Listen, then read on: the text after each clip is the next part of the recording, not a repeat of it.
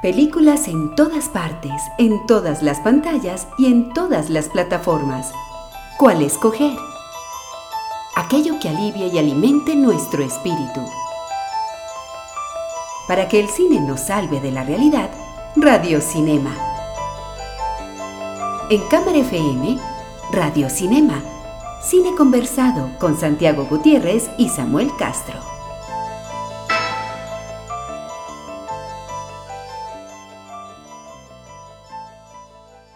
Con la excusa de el ciclo que hemos organizado en la Cámara de Comercio de Medellín para Antioquia sobre Stanley Donen durante el mes de abril, pues este es el segundo programa que vamos a dedicar a repasar un poco la vida de Stanley Donen, ese director que, que a pesar de las polémicas que siguen existiendo sobre si él contribuyó tanto o no al cine, porque tiene sus detractores que dicen que eh, era el chico de al lado, el, chico de los mandados de Jim Kelly y que nunca pasó de, ser eso. Eh, la filmografía de él dice otra cosa y el hecho de que se haya convertido productor, pues contribuye todavía más a decir que sí, que era una gran personalidad de, de, Hollywood que, a la que no se le hizo el homenaje que merecía. Hoy vamos entonces con la segunda parte de este repaso por la carrera de un director que nos dejó por lo menos dos o tres de los grandes musicales de la historia del cine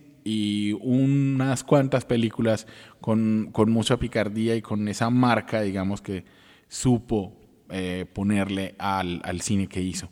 Vamos entonces a hacer el segundo programa sobre Stanley. Nos hacen reír, soñar y llorar. Aún así, no los conocemos. Personajes del cine en Radio Cinema. Noches, Santiago. Samuel, buenas noches. Buenas noches a los oyentes que nos escuchan por los 95.9 de Cámara FM, a los que nos van a escuchar posteriormente en las distintas aplicaciones eh, de audio en las que el programa está montado, eh, aparte de la, eh, de la página de la emisora de la Cámara. También nos encuentran en SoundCloud, en Mixcloud, en Spotify, en iTunes Podcast y en Evox. Y no sé dónde más nos retransmitan. Ojalá usted, eh, querido oyente, sea uno de esos que eh, le da play en su celular para escucharnos mientras lo acompañamos en un trancón o en una cosa así. Eh, recuerda que nos pueden escribir a las cuentas de Twitter, la cuenta de la emisora es arroba cámara FM, la cuenta del programa es arroba FM Radio Cinema y tenemos dos cuentas personales que son la de Santiago, San Gutiérrez J, y la mía es arroba Samuel Escritor. Nos quedamos, Santiago, con Stan Leone nos quedamos justo cuando el hombre eh, dirigió otro de esos grandes musicales que fue Siete novias para siete hermanos, que antes se iba a llamar Una novia para siete hermanos, pero el código Hayes, la censura, digo, no, eso se presta para equívocos. Bueno, y la verdad la traducción tampoco... Ah, bueno, en inglés inicialmente. Sí.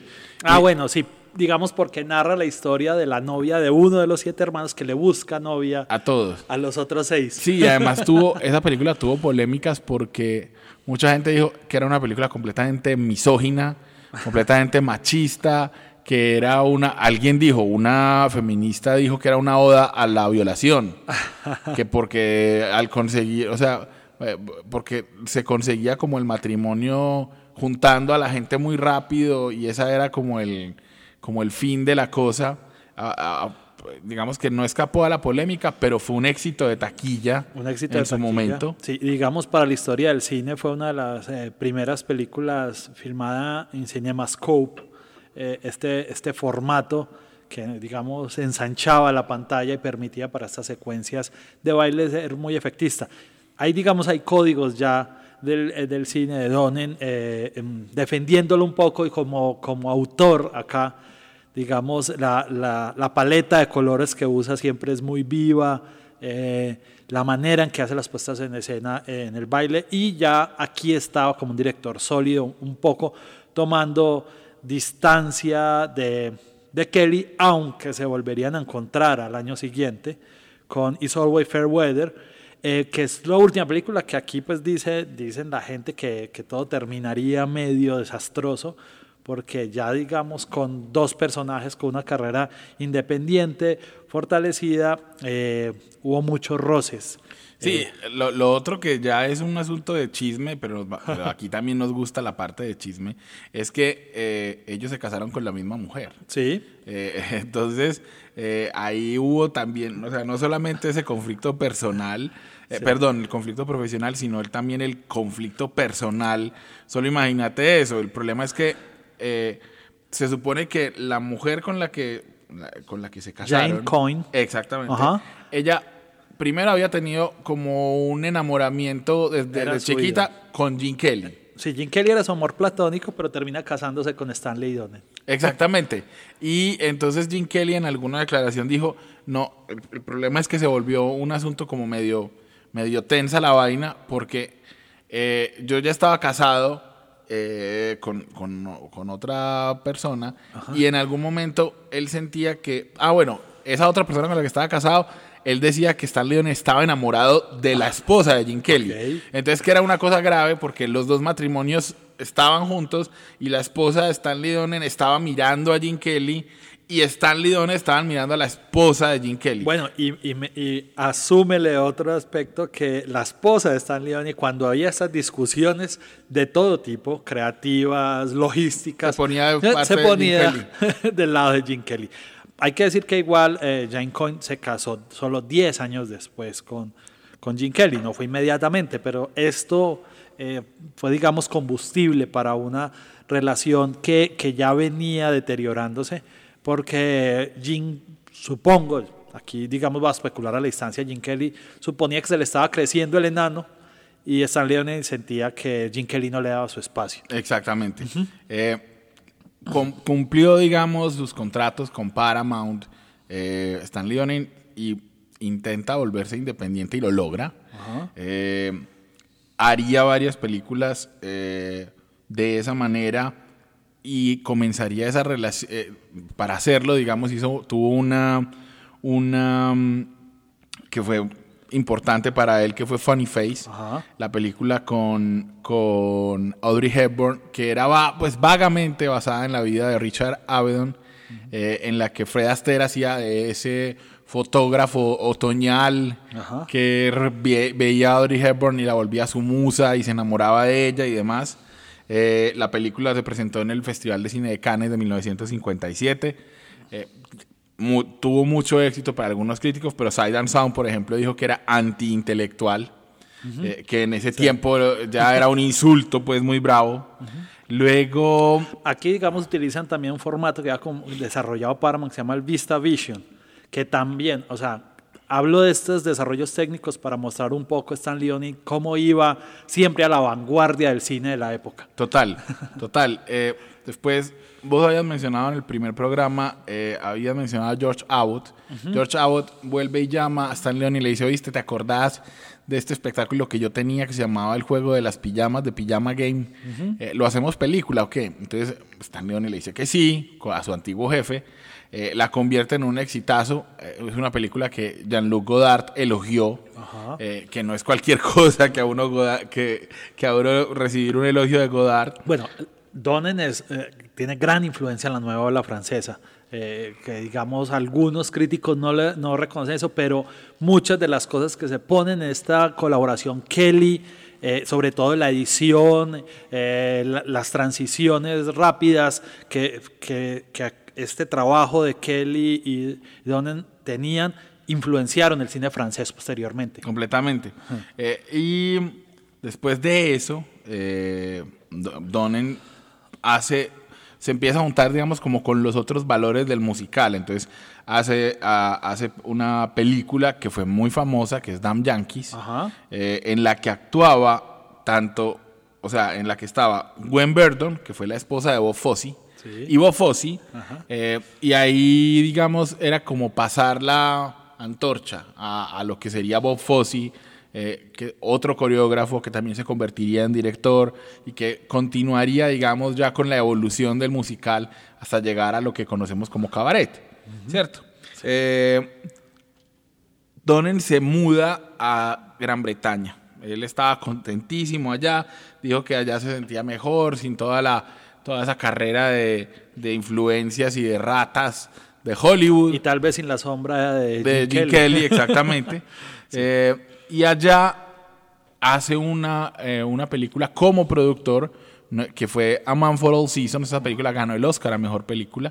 Eh, le fue muy bien y a Patch, for, uh, a Patch, of Blue, que también le fue muy bien. Entonces Donnie ya tenía plata. Sí, comienza eh, esa relación con Cary Grant, ajá. que tiene varios títulos también. Sí, exactamente. Ajá. Y que va a terminar en 1963 en una película que vamos a, de la que vamos a hablar un poquito más, que se llamaba Charada. Se ganaron su lugar en nuestra memoria y en la historia del cine. Clásicos de ayer y de hoy en Radio Cinema. Charada, Santiago, es una película que eh, abiertamente imitaba a Hitchcock. Pero pues, o sea, estamos hablando de que en Charada el primer plano es un paneo que termina en un tren y del tren botan un cadáver. Eso ocurre en los primeros 15 segundos, 20 segundos. Sí.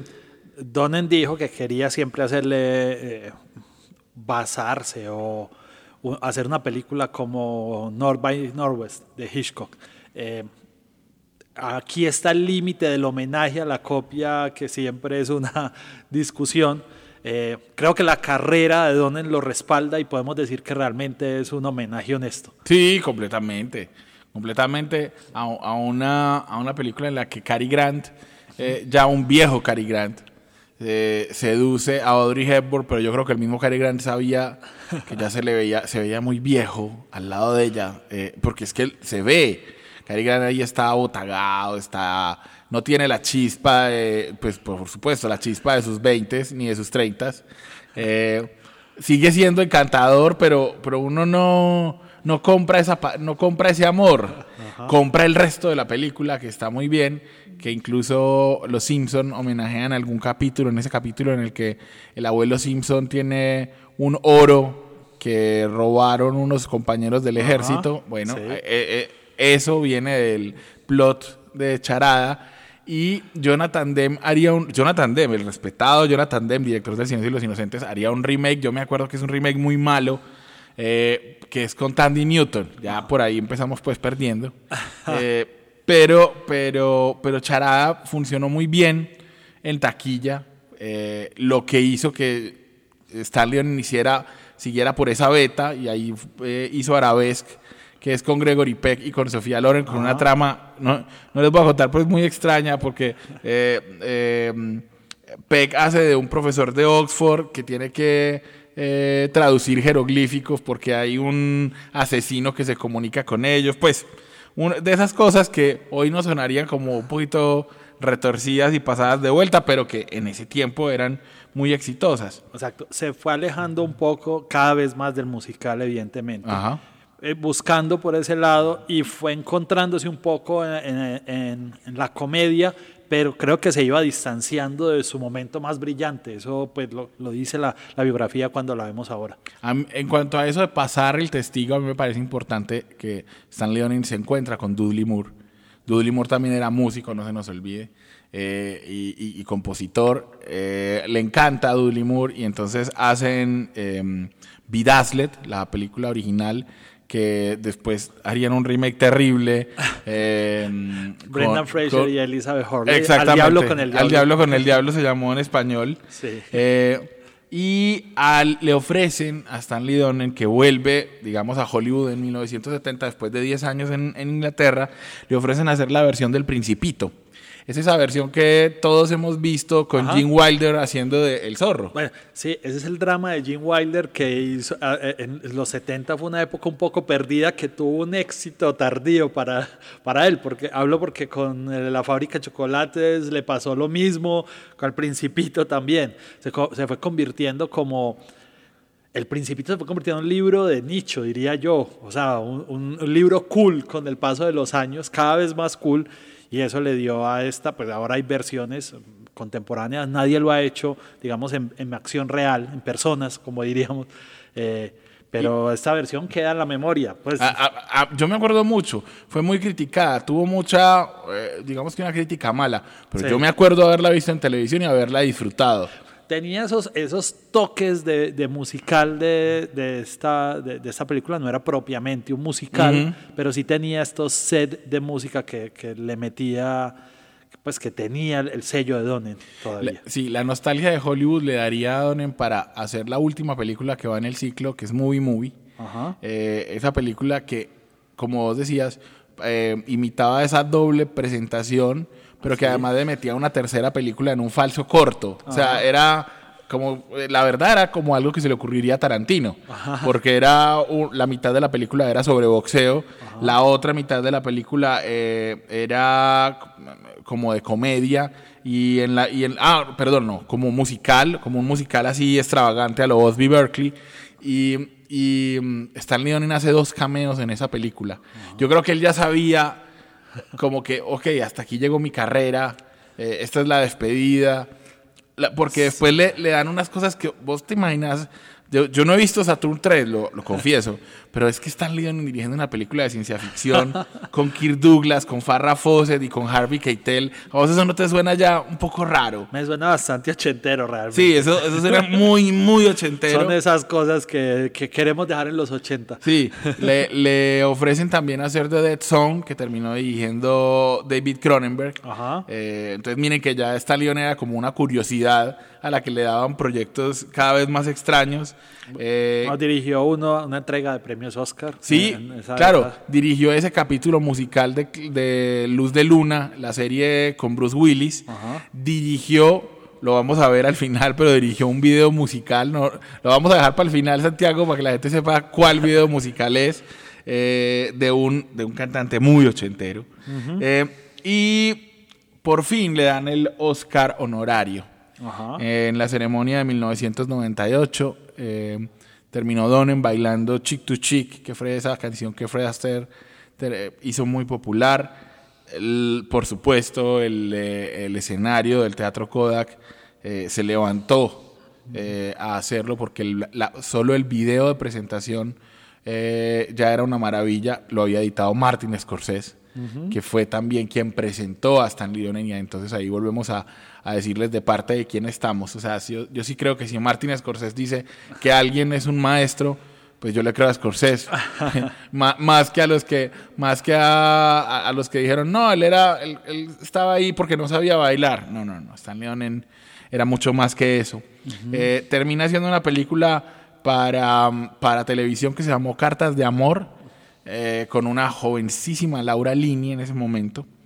Y lo que queda es un legado que yo diría, Santiago, que es, que es muy importante a la hora de, hacer un balance. ¿Por qué? Porque otra vez, lo dijimos en el primer programa, pero hay que recalcarlo. Antes de Stanley Donen, el musical era como algo, como algo que se le ocurriera a, a una persona y, y- y que no tuviera nada que ver con la vida. Sí, Y Stanley Donen crea musicales que tenían que ver con la vida. así es, así es. Y digamos, hay que decir que es difícil entender a Stanley Donen sin Gene Kelly, pero también a Gene Kelly sin Stanley Donen. Sí. O sea, es indudable el carisma que tenía Gene Kelly, el talento artístico, eh, te- cómo se anticipaba a la música. Eh, estoy tomando una frase que dijo alguna vez Christopher Walken sobre Gene Kelly, que él se anticipaba a la música, que ese es un talento único de un bailarín único. Pero sin las puestas en escena, sin el desarrollo visual que le hizo Stanley Donen, eh, creo que la carrera de, de Gene Kelly no hubiera tenido el nivel de leyenda que tiene hoy en día. Sí, yo estoy solo, solamente pensando en, en ese número famoso de Broadway, de, en, el, en el que en Singing in the Rain el personaje de Jim Kelly le dice, ¿cómo sería esto? Y entonces ahí es cuando sale, eh, cu- cuando sale como todo el tipo de musicales y termina con un efecto especial que quedó precioso del bailarín Jim Kelly rodeado de todas las de, de todos los avisos luminosos de Broadway eh, pero por un asunto con un asunto de perspectiva logran hacer el efecto que hoy se, se haría con animación Exacto, quien ha estado detrás de cámara sabe que eso, sabe que el baile de Fred Astaire en The Royal Way dando la, la vuelta 360 grados, el, el set, es- eso es de alguien que está detrás de cámara y que entiende de cinematografía. Claro, que un actor talentoso lo potencia, pero que un señor que esté detrás y lo diga, pues tiene, tiene que haber aportado algo a, a la historia del cine. Sí, y para mí lo otro, digamos, es los admiradores. O sea, cuando uno dice, cuando Pedro Almodóvar, o sea, gente tan distinta como Pedro Almodóvar, como Lindsay Anderson, como Damián Chazelle, como Guillermo del Toro, como Christopher McQuarrie, que es el director de las películas de, de, las últimas películas de Tom Cruise, de las Misiones Imposibles, como Scorsese, como Truffaut, como Edgar Wright, dicen, este señor fue parte de nuestras influencias y uno eh, escucha a Baz Luhrmann, que nosotros queremos mucho a Baz Luhrmann por Mulan Rouge, decir, Mulan Rouge no habría ocurrido nunca sin Stanley Donen. Y, la, la, la no hubiera existido sin Stanley Donen, ya como lo dijimos en el programa pasado, claramente. Sí, sí, Singing in the Rain fue llamada por Billy Wilder una de las cinco más grandes películas jamás hechas y Billy Wilder, recordemos que está ahí a la diestra de Dios Padre, y fue además una de las primeras películas en serie eh, utilizada, en ser puestas por la librería del Congreso de los Estados Unidos en 1989 como parte del re registro nacional de cine. Es decir, como estas películas tienen que estar en el legado para la historia y las vamos a conservar, como, si, como, como se hace con los libros incunables. Eh, Exacto. Le quedan cinco matrimonios, tres hijos, los tres que trabajan en la industria del cine. Sí, creo que uno se murió, ya porque se murió joven, como de 50. Se murió antes que él, pues. Exactamente. Eh, pero, pero los que... Sí, lo, el, lo, el, el, el, primero que hacía efectos eh, visuales. Ajá. Uh -huh. los, que, los que han visto esa, esta, esta serie antológica de historias de robots en Netflix, uh -huh. eh, el productor de esa serie de robots es el hijo, Stan Leone. Exacto. que, que sigue, digamos, ahí eh, gracias a, un, a, un, a, un, muchacho sureño que a los 16 años sus papás le dijeron, hágale mi hijo, váyase a Nueva York, usted quiere ser bailarín, vaya, eh, haga su sueño, y lo logró. Eh, vámonos con la cortinilla de soundtrack para terminar con una nota curiosa en esta, en esta emisora. El cine canta, baila y suena. El soundtrack de la semana en Radio Cinema. Vamos a terminar, Santiago, entonces, aprovechando que Javier, el director de esta emisora, está uh -huh. aquí cerca, con una canción que no suele sonar en la emisora en cámara FM. Uh -huh. por, por, supuesto, Lionel Richie no suele sonar en esta emisora, pero Stanley Donen dirigió solo un video musical en vida, que es el de Dancing in the Ceiling. Uh -huh. de Lionel Richie y por eso con esa canción terminamos el Radio Cinema de hoy los esperamos dentro de ocho días.